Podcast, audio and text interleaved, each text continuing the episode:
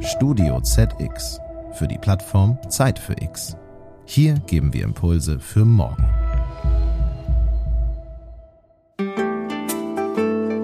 Wir erkennen die Ziele des Green Deals an. Die finde ich als äh, Vater gut, als Bürger gut, auch als Vorstandsvorsitzender der BASF gut. Sondern wir müssen eigentlich ähm, uns darüber unterhalten, intensiv, wie machen wir es denn, dass die Reise eben wettbewerbsfähig bleibt. Aber ich bin von Natur aus Optimist. Und deswegen glaube ich auch, dass das gelingt.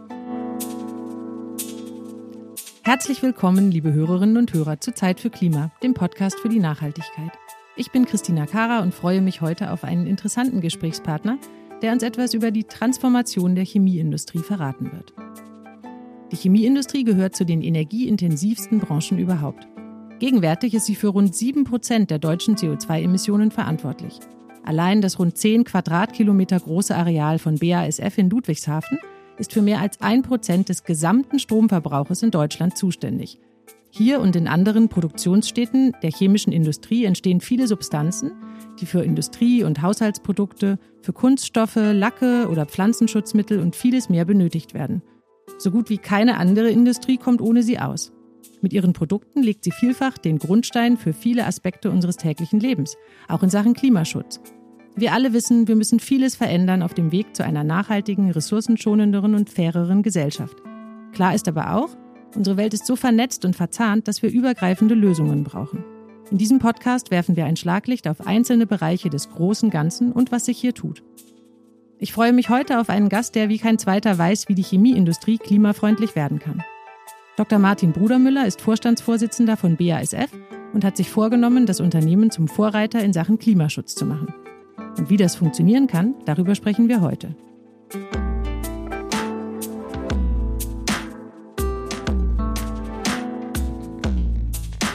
Zeit für Klima, ein Podcast für die Nachhaltigkeit.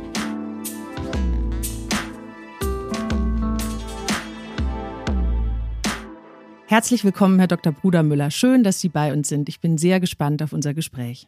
Hallo, Frau Kara. Ich freue mich auch auf unser Gespräch. Bevor wir ins eigentliche Thema einsteigen, geht es um Sie persönlich. Sie kommen aus Stuttgart und haben in Karlsruhe Chemie studiert, obwohl Sie, wenn ich richtig informiert bin, fast Chirurg geworden wären.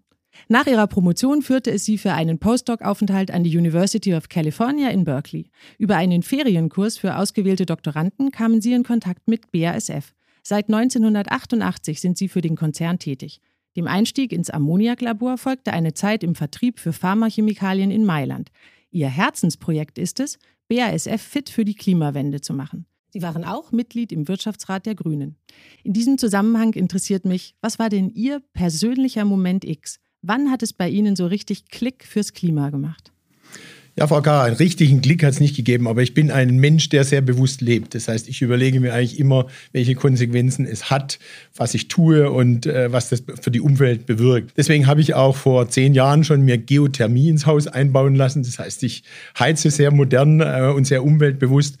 Und es gibt vielleicht aus der betrieblichen Sicht schon einen Klickmoment. Und das war 2018, als das Niedrigwasser im Rhein der BSF in Ludwigshafen ordentlich zugesetzt hat und wir dann über Abstellungen, die sowohl durch Wassermangel als auch durch zu warmes Wasser und damit Kühlprobleme uns 250 Millionen EBIT gekostet hat. Und spätestens da war eigentlich klar, und wir hatten ja vorher schon begonnen, dass wir noch viel mehr Gas geben müssen beim Thema Klimaschutz. Und äh, von da an haben wir dann auch ordentlich Momentum aufgenommen. Dieses Bewusstsein tragen Sie ja auch ins Unternehmen. Sie beabsichtigen bis 2030 die Treibhausgasemissionen Ihrer Produktionsstandorte und Ihres Energieeinkaufs um 25 Prozent gegenüber 2018 zu senken, bei gleichzeitig wachsender Produktion. Und bis 2050 streben Sie Netto-Null-Emissionen an. Vielleicht fangen wir mit einem kleinen Überblick an. Was sind dabei denn die größten Herausforderungen? Also das ist in der Tat ein sehr, sehr ambitioniertes Ziel, weil wir natürlich eine sehr energieintensive und damit auch CO2-intensive Branche sind. Und wir heizen und bringen den Energieeintrag natürlich über fossile Brennstoffe ein heute. Und äh, wenn Sie sich das überlegen, was Sie dann wirklich tun können, dann gibt es eigentlich nur eine einzige Möglichkeit. Das heißt, ist fossile Brennstoffe durch Elektrizität zu ersetzen. Und die muss dann natürlich emissionsfrei sein und damit eben aus erneuerbaren Energien. Das heißt dann aber sehr, sehr viel Energie, nämlich dass in Ludwigshafen sich dann der Strombedarf mindestens verdreifacht bis 2040 Und das sind natürlich riesengroße Mengen. Die muss man erstmal erzeugen und man muss sie natürlich dann auch ähm, reinbringen. Und äh, was natürlich auch klar ist, wir würden das ja heute schon gemacht haben, wenn es wirtschaftlich wäre. Aber es ist natürlich ein Weg zu produzieren, der deutlich teurer ist. Und insofern ist die große Herausforderung natürlich nach vorne auf diesem Weg der Transformation in die CO2-Freiheit wettbewerbsfähig zu bleiben. Denn wir sind ja ein bisschen auch im Alleingang, obwohl es eine große äh, Zustimmung über, äh, über die COP in Glasgow ja auch gab auf, in, in, viele Länder. So ist doch die Geschwindigkeit der Transformation unterschiedlich. Und äh, wir sind ganz vorne dabei.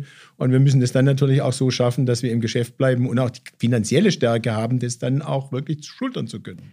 Sie sprachen jetzt gerade die Geschwindigkeit der Transformation an. Wenn wir uns die konkreten Zahlen anschauen, dann scheinen mir die Ziele tatsächlich sehr ambitioniert. Von 2018 bis 2021 konnten Sie die Treibhausgasemissionen von 21,9 auf 20,2 Millionen Tonnen CO2-Äquivalente senken. Wenn es in diesem Tempo weitergehen würde, dann wären Sie 2050 aber noch nicht klimaneutral. Warum geht es eigentlich nicht schneller? Ja, es ist allen immer nicht schnell genug. Aber ähm, in der Tat ist das natürlich eine, eine lange und große Reise. Sie müssen sich vorstellen, dass wir ja bestehende Setups an unseren Standorten haben. Das heißt, es ist einfach auch ein Eingriff ins, ins offene Herz. Sie müssen ja während dem Betrieb sozusagen umstellen. Es sind viele, viele Investitionen, viele Maßnahmen. Da sind auch Technologien dabei, die heute noch gar nicht einsatzfähig sind. Ähm, das gibt es natürlich auch Methoden, die zwar heute schon fast wirtschaftlich sind und dann gibt es natürlich welche, die heute gar nicht vorstellbar sind. Das heißt, es ist eine lange Reise. Und was wir natürlich auch bedenken müssen, Frau Kara, wir haben natürlich nicht erst heute begonnen, sondern wir haben ja schon lang vorher begonnen. Und wenn Sie den Vergleich machen mit dem Referenzjahr ähm, der EU, nämlich 1990, dann haben wir schon seit 1990 um 50 Prozent unsere CO2-Emissionen gesenkt. Und damit wird es natürlich schwieriger auch jetzt, weil wir natürlich mit den heute bestehenden Technologien das meiste auch schon geholt haben. Die sogenannten Low-Hanging Fruits sind also eigentlich schon ähm, geerntet. Und Sie können sich vorstellen, CO2 ähm, heißt Brennstoffe und Brennstoffe heißt Kosten. Insofern haben wir da natürlich schon ähm, viel Hirnschmalz reingelegt in der Vergangenheit. Jetzt geht es um neue Technologien und das ist die Herausforderung, weil es ein wirklich auch fundamentaler Umbau der Industrie ist. Man muss ganz anders denken, man muss ganz andere Technologien einsetzen. Deswegen haben wir auch relativ schnell schon Pilotprojekte gestartet. Man muss die Technologien zuerst mal in kleineren Anlagen testen, muss lernen und dann sozusagen, wenn sie reifen, muss man sie dann relativ schnell in die Skalierung bringen. Und wir sind jetzt eben an dem Punkt, wo wir zunächst Pilotanlagen bauen müssen. Und deswegen ist natürlich auch in der Zeit äh, die CO2-Reduktion etwas langsamer. Die kommt heute im Wesentlichen durch den Ersatz von Graustrom durch Grünstrom zustande.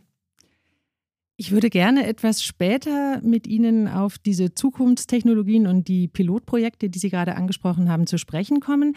Aber lassen Sie uns gerne noch mal beim großen Ganzen bleiben. In Ihrem Aktionärsbrief für das vergangene Jahr schrieben Sie etwas: Wir sind ambitioniert. Das gilt insbesondere für die Transformation hin zur Klimaneutralität. Wir wollen zeigen, dass die Transformation einerseits und unsere Wettbewerbsfähigkeit andererseits keine Gegensätze sein müssen. Das hat mich sehr fasziniert, denn das klingt für mich so, als ob Sie diese Transformation tatsächlich auch als Chance sehen, sich am Markt anders, respektive besser zu positionieren. Wie sieht das aus? Absolut, Frau Kara. Es ist eine unternehmerische Herausforderung, aber die nehmen wir ja an. Das ist ja die Geschichte der BASF und es hat natürlich immer wieder unterschiedliche Herausforderungen gegeben. Es ist ja auch unstrittig und wir müssen uns dem Thema Klimaschutz stellen. Wir wollen ja vorausgehen, weil wir natürlich auch das größte Chemieunternehmen sind, wollen wir auch natürlich die Standards setzen, wie man das macht und natürlich dann auch die ganze Industrie weltweit auch ermuntern, nachzuziehen. Eins ist aber auch klar, und das hatte ich gerade angedeutet, die Wirtschaftlichkeit ist herausgefordert. Sie bewegen sich dann in Betriebspunkte, die einfach mit Strom statt fossilen Brennstoffen äh, teurer ist. Und das heißt, Sie müssen dann eigentlich überlegen, wie bekomme ich dann diese Kosten denn eigentlich weitergereicht? Und insofern wird das nur funktionieren und es ist, was Politiker auch noch nicht richtig erklärt haben, CO2-freie Produkte werden teurer werden. Und äh, das heißt, da hängt es auch davon ab, ob wir natürlich die Investitionen in die Klimaschutzmaßnahmen dann auch wirklich verpreist bekommen. Denn wenn sie das nicht bekommen, dann können sie natürlich auch nicht investieren. Und deswegen ist es, glaube ich, wie wirklich wichtig, dass der Verbraucher sich dessen bewusst ist. Wenn es ein Transformationsverlangen gibt, dann müssen wir das halt auch in ein Geschäftsmodell umsetzen. Und ich glaube, da darf ich sagen, da sind wir A sehr zuversichtlich und wir haben jetzt auch ähm, tolle erste Erfolge eigentlich und sehen das Kunden aus allen Branchen zu uns kommen und sagen, sie wollen diese CO2-freien Produkte, weil sie eben den Verbrauchern auch Produkte anbieten wollen im Supermarkt und im täglichen Gebrauch, die keinen äh, CO2-Footprint mehr haben. Und sie fangen an zu lernen und auch ein bisschen Zähneknirschen zu akzeptieren, dass sie dafür mehr bezahlen müssen. Und ich glaube, wenn das dann sich im Kreislauf schließt, dann wird das die ganze Transformation auch beschleunigen, weil dann einfach diese Investitionen wirtschaftlich sind. Welche konkreten Projekte verfolgen Sie denn, um weniger CO2 auszustoßen? Also zunächst mal, äh, die Chemie ist am Anfang der Wertschöpfungskette besonders energieintensiv. Und deswegen muss man sich da natürlich auch widmen. Und deswegen ist auch, glaube ich, der Klimaschutzpfad der BASF ein besonderer, weil sehr viele Firmen setzen erst hinten an der ähm, Wertschöpfungskette an und da ist es vergleichbar einfach weil es eben nicht so sehr energieintensiv ist. Wir, das ist das Geschäftsmodell der BASF im Verbund. Wir betreiben ja die ganze Wertschöpfungskette von Beginn an. Und da stehen im Prinzip zehn große Basischemikalien für rund 70 Prozent des CO2 ähm, Ausstoßes. Und wir nehmen uns ganz besonders dieser Basischemikalien äh, eben an und setzen dort äh, die Standards. Das ist nicht eine Technologie, sondern das ist ein ganzer Strauß von Technologien, den man braucht. Deswegen haben wir das auch Carbon Management Programm genannt weil, und ich glaube, das ist nochmal wichtig, ähm, die Kohlenstoffatome, die wir einkaufen, die gehen ja nicht nur über die Energie ins CO2, sondern 75 Prozent des Kohlenstoffs, den wir einkaufen, sind nachher die Verkaufsprodukte und die Gebrauchsprodukte ähm, für alle. Und wenn Sie so ein Beispiel mal haben wollen, da gibt es diese ganz großen Maschinen am Anfang der Wertschöpfungskette, nennen sich Steamcracker. Da werden im Prinzip Rohölfraktionen, Rohbenzin bei sehr hohen Temperaturen, 850 Grad in Gegenwart von Wasserdampf, werden diese langen äh, Kohlenstoffketten gebrochen in kleine Molekülbausteine. Das ist dann sozusagen der Molekülbaukasten äh, der Chemie. Und das wird heute eben mit Erdgas befeuert und da entsteht so ungefähr eine Tonne CO2 pro Tonne Wertprodukt. Und wenn man sich jetzt überlegt, wie kann ich das ändern? Ja, die können das zum Beispiel elektrisch machen. Das müssen Sie sich vorstellen, so ein Ofen wie so ein Toaster. Da haben Sie sozusagen glühende Wendeln, die dann die Temperatur erzeugen. Und damit sozusagen bekommen Sie CO2-Freiheit hin. Dann glaube ich, ein anderes wichtiges Thema, was man hier nennen kann, ist die Wasserelektrolyse natürlich und die Alternative der BASF noch dazu, die sogenannte Methanpyrolyse, nämlich emissionsfreien Wasserstoff. Vielleicht können Sie uns noch ein paar mehr Infos zu diesen Steamcrackern und zu deren Elektrifizierung geben. An dem Konzept arbeitet die BASF gemeinsam mit dem Gaskonzern Linde und dem saudi-arabischen Unternehmen Sabic. Eine Demonstrationsanlage könnte 2023 fertig sein. Ja, wie lange wird es denn dann dauern, bis derartige Technologien wirklich flächendeckend oder überwiegend genutzt werden können? Ja, Frau K., wir werden jetzt erstmal den ersten Ofen elektrisch beheizt in Ludwigshafen bauen. Das ist dann der erste wirklich in der Welt und ich glaube, die Tatsache, wie Sie gerade genannt haben, dass wir mit Partnern arbeiten, mit Linde und Sabic, zeigt auch eines. Man kann diese Transformation nur in der Partnerschaft schaffen. Kein Unternehmen hat alles, was man dafür braucht. Das setzt sich auch überall durch und dann kommen natürlich auch die Unternehmen zusammen, die sozusagen komplementäres Wissen haben. Linde ist einer der großen Technologielieferanten und äh, Sabic arbeitet an ähnlichen Themen wie wir. Und deswegen haben wir uns auch zusammengetan und haben dann gesagt, wir bauen diesen ersten Ofen bei uns hier in Ludwigshafen. Dann werden wir natürlich über diesen Ofen Erfahrung sammeln. Wir werden sehen, funktioniert denn die Technologie, wie kann man sie weiter optimieren, wie sehen die, die betriebswirtschaftlichen Aspekte aus. Und dann äh, werden wir natürlich genauso entsprechend, wie der Kundenbedarf ist, dann auch eine Skalierung machen. Und das Schöne ist, so ein Steamcracker hat in der Regel so zehn große Öfen. Das heißt, Sie können die auch Ofen für Ofen umrüsten und Sie können damit praktisch mit der neuen Technologie in den Markt hinein wachsen und dann genau das tun, was ich gerade am Anfang gesagt habe. Sie kriegen dann auch entsprechend die Mengen zu höheren Preisen bei den Kunden los, die bereit sind, dafür zu zahlen. Und das ist dann so ein Modell, wie sie das dann unter Umständen auch wirklich wirtschaftlich skaliert hinbekommen. Das dauert, denke ich mal, bis 2030, bis wir hier über größere Mengen sprechen. Sie arbeiten außerdem auch an einer CO2-freien Herstellung von Wasserstoff. Im Vergleich zu anderen Verfahren für die emissionsfreie Wasserstoffherstellung benötigt die Technologie der sogenannten Methanpyrolyse nur knapp ein Fünftel der elektrischen Energie. Wie weit ist Ihr Unternehmen denn hier? Ja, Frau K., zunächst mal, es gibt zwei große Moleküle in der, in der Natur, aus denen man den Wasserstoff eigentlich gewinnen kann. Das eine ist wirklich das Wasser und das andere ist das Methan. Im einen Fall, wenn Sie spalten, haben Sie Sauerstoff und Wasserstoff, im anderen Fall haben Sie Kohlenstoff und Wasserstoff. Und es ist eben deswegen besonders reizvoll, wenn man äh, mit das Methanmolekül spaltet und den Kohlenstoff dann nicht in Verkehr bringt, dann hat man eben auch emissionsfreien Wasserstoff. Und das Methanmolekül ist weniger stabil, das heißt, sie brauchen auch weniger Energie. Und der Reiz besteht eben darin, dass man nur ein Fünftel der elektrischen Energie braucht, äh, bei der Methanprolyse pro Tonne Wasserstoff verglichen mit der Wasserelektrolyse. Wir entwickeln das als eine der ganz wenigen Unternehmen weltweit. Äh, wir haben jetzt eine, einen ersten Testreaktor äh, größerer Natur in Betrieb genommen. Wir wollen dann äh, jetzt in den nächsten Monaten ähm, Erfahrung sammeln und dann in der zweiten Hälfte der Dekade eine große erste Pilotanlage, die dann wirklich auch schon technisch große Mengen herstellt und dann hoffentlich ab 2030 auch dann in die Skalierung geht. Und ich glaube auch bei aller Diskussion heute über Erdgasknappheit, das gilt ja natürlich nicht überall in der Welt. Es gibt dann ja viele Plätze, wo es auch weiterhin Erdgas gibt. Und da gibt es dann ein Geschäftsmodell, wo diese Länder dann vielleicht kein Erdgas mehr verkaufen, aber eben dann emissionsfreien Wasserstoff liefern. Und äh, deswegen, ich glaube, ist eine wichtige Technologie für die Zukunft, relativ schnell und vielleicht schneller als nur mit Wasserelektrolyse in die Wasserstoffwirtschaft zu kommen. Jetzt geht es Ihnen ja nicht nur darum, sozusagen im Rahmen der chemischen Industrie Veränderungen anzustoßen, sondern auch darüber hinaus, indem sie beispielsweise auch Strom künftig selbst erzeugen möchten. 2022 wurde die BASF Renewable Energy GmbH gegründet. Was ist das denn genau? Ja, also zunächst, wir stellen die großen Energiemengen und speziell auch eben Strom und Dampf größtenteils ja heute schon selber her. Deswegen haben wir diese großen Kraftwerke auf unserem Standort. Das heißt, Energieerzeugung ist prinzipiell nichts Neues für uns. Wenn Sie aber diese großen Mengen von erneuerbarem Strom brauchen, ähm, dann äh, müssen Sie, glaube ich, auch selber tätig werden. Ich freue mich wirklich darüber, dass die BASF da auch sehr schnell vorangeprescht ist. Wir haben ja einen ersten Windpark mit Vattenfall jetzt schon im Bau in der Nordsee. Wir haben mit der RWE auch angekündigt, ein weiteres Projekt in der deutschen Nordsee hochziehen zu wollen. Und da wir es aber auch nicht alles alleine können, haben wir so eine sogenannte Make-and-Buy-Strategie. Das heißt, wir investieren auf der einen Seite selber in solche großen äh, alternativen Energieprojekte und wir kaufen mit langfristigen Lieferverträgen dann auch äh, entsprechende Mengen zu. Und Sie können sich vorstellen, da geht es natürlich um riesengroße Energiemengen und deswegen haben wir auch eine neue BASF-Tochter gegründet, die BASF Renewable Energy, die sich dann künftig sozusagen um die Beschaffung äh, der Energie kümmert und diese ganzen Projekte dann auch managt. Aber, und das ist ja auch das, was mit erneuerbaren Energien verbunden ist, die stehen ja nicht immer 24-7 zur Verfügung. Und deswegen müssen sie natürlich auch managen. Sie werden dann Phasen haben, wo sie nicht genug Energie haben. Das heißt, sie müssen zukaufen und sie müssen auf der anderen Seite dann vielleicht auch Energie verkaufen, wenn es äh, sozusagen zu viel ist. Und dieses Trading und dieses ganze Managen auf einem sehr hohen Niveau mit sehr großen Strommengen, das ist die Aufgabe der neuen ähm, Tochter. Und ich glaube, auch das ist eigentlich ein Pionierschritt, denn ich habe es bisher in der Weise noch von keiner anderen Firma gesehen.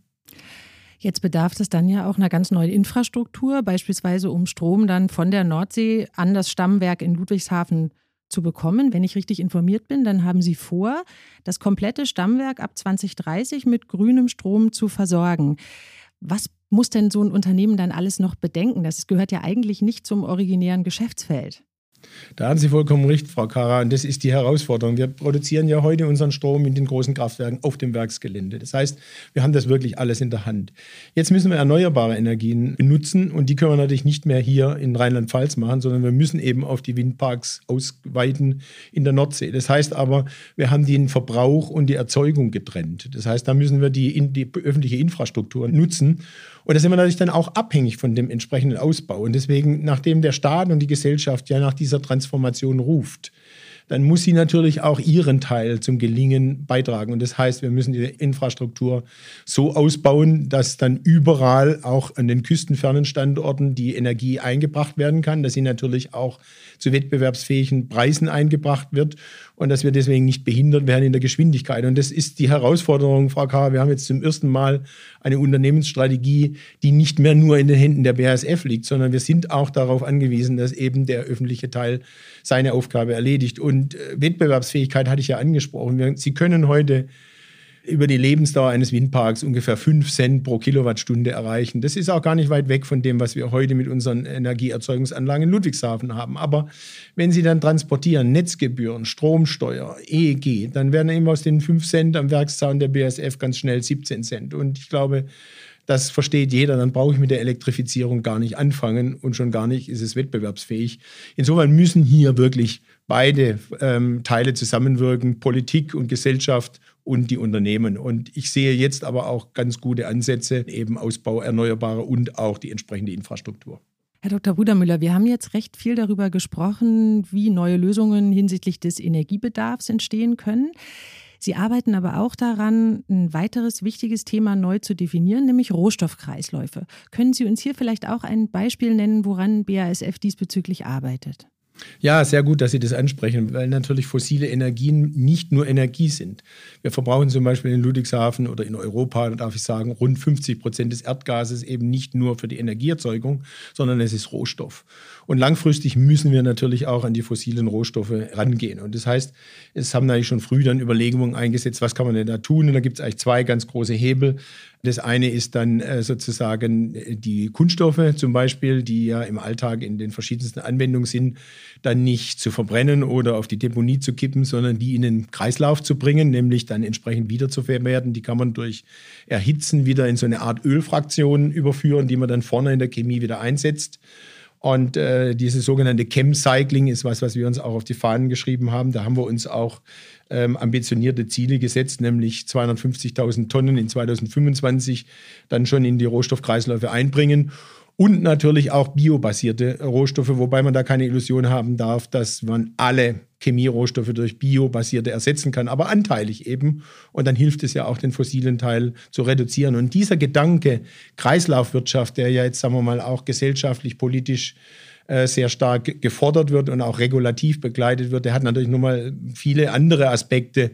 Sie können in einzelnen Produkten, ob das Matratzen sind oder bei Polyamiden, Textilien, das können Sie alles auch im Kreis führen und natürlich letztendlich auch die Energietransformation bei der Mobilität. Das ganze Thema Batterie ist ja auch sozusagen ein, ein solches, was sich an Kreisläufen orientiert, denn die Batterien werden dann nachher auch wieder äh, zurückgeführt und die teuren Materialien, wertvollen Materialien dann äh, entsprechend wiederverwendet. Und da haben wir eine ganze Menge Projekte, es sind über 35 Projekte, die wir über die BASF äh, verfolgen, eben diese äh, Rohstoffeinträge in Kreislaufmodelle zu überführen.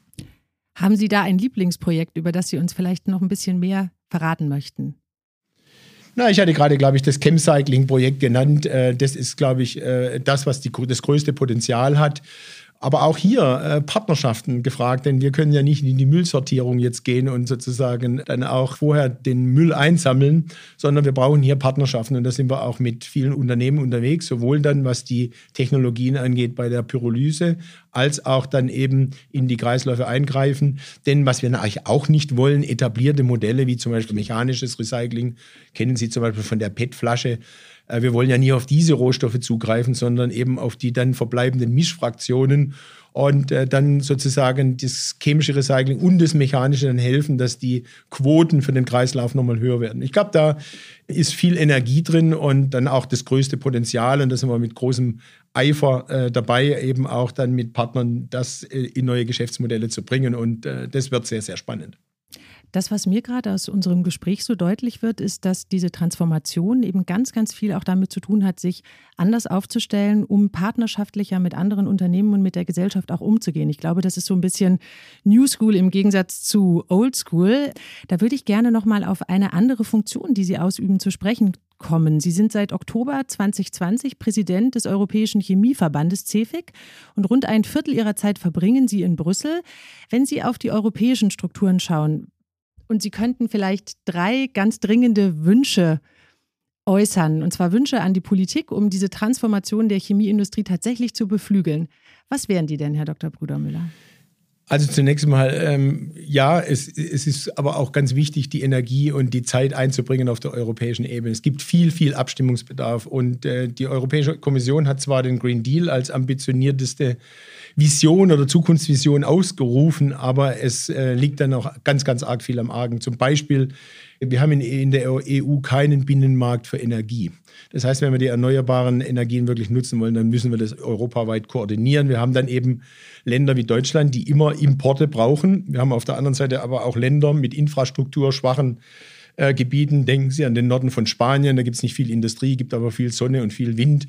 Das heißt, man könnte durch Investitionen dann dort auch eben mehr erzeugen und das dann entsprechend eben in Europa dann verteilen. Das heißt, wir könnten auch daraus ein Wachstumsprojekt äh, für Europa machen. Das ist nur ein Beispiel. Was mir das Wichtigste ist bei meinen Dialogen, ist eigentlich darauf hinzuweisen, dass wir bei dieser Transformation, die ja historisch einmalig ist, dass wir wirklich Realitätssinn und Augenmaß behalten.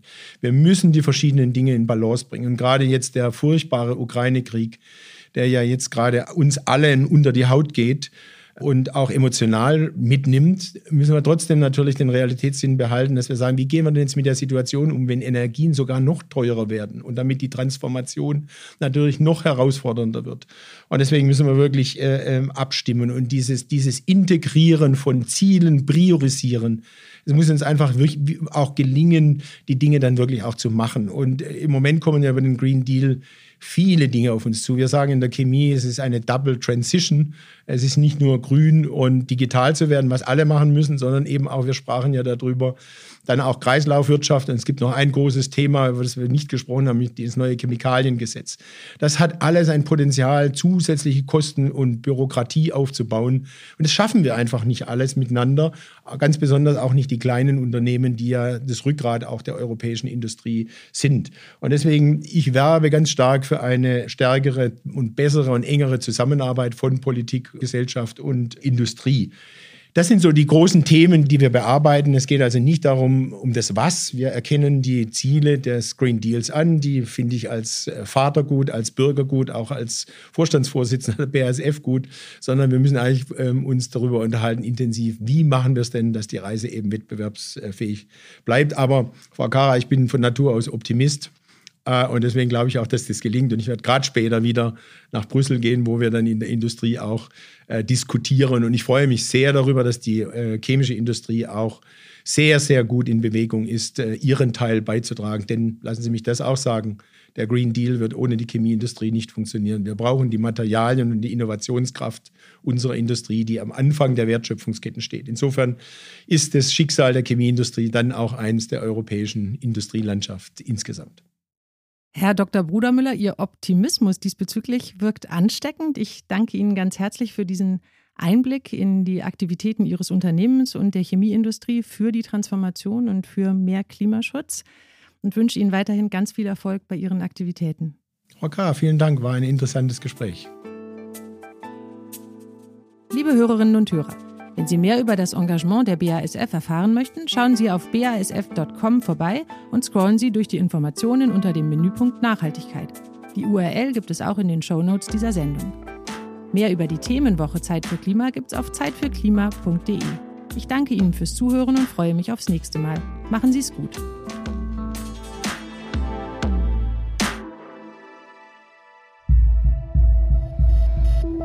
Dieser Podcast ist eine Produktion von Studio ZX für die Plattform Zeit für X. Hier geben wir Impulse für morgen. Sie wollen mehr spannende Podcast-Folgen hören? Dann besuchen Sie uns doch auf zeitfürx.de.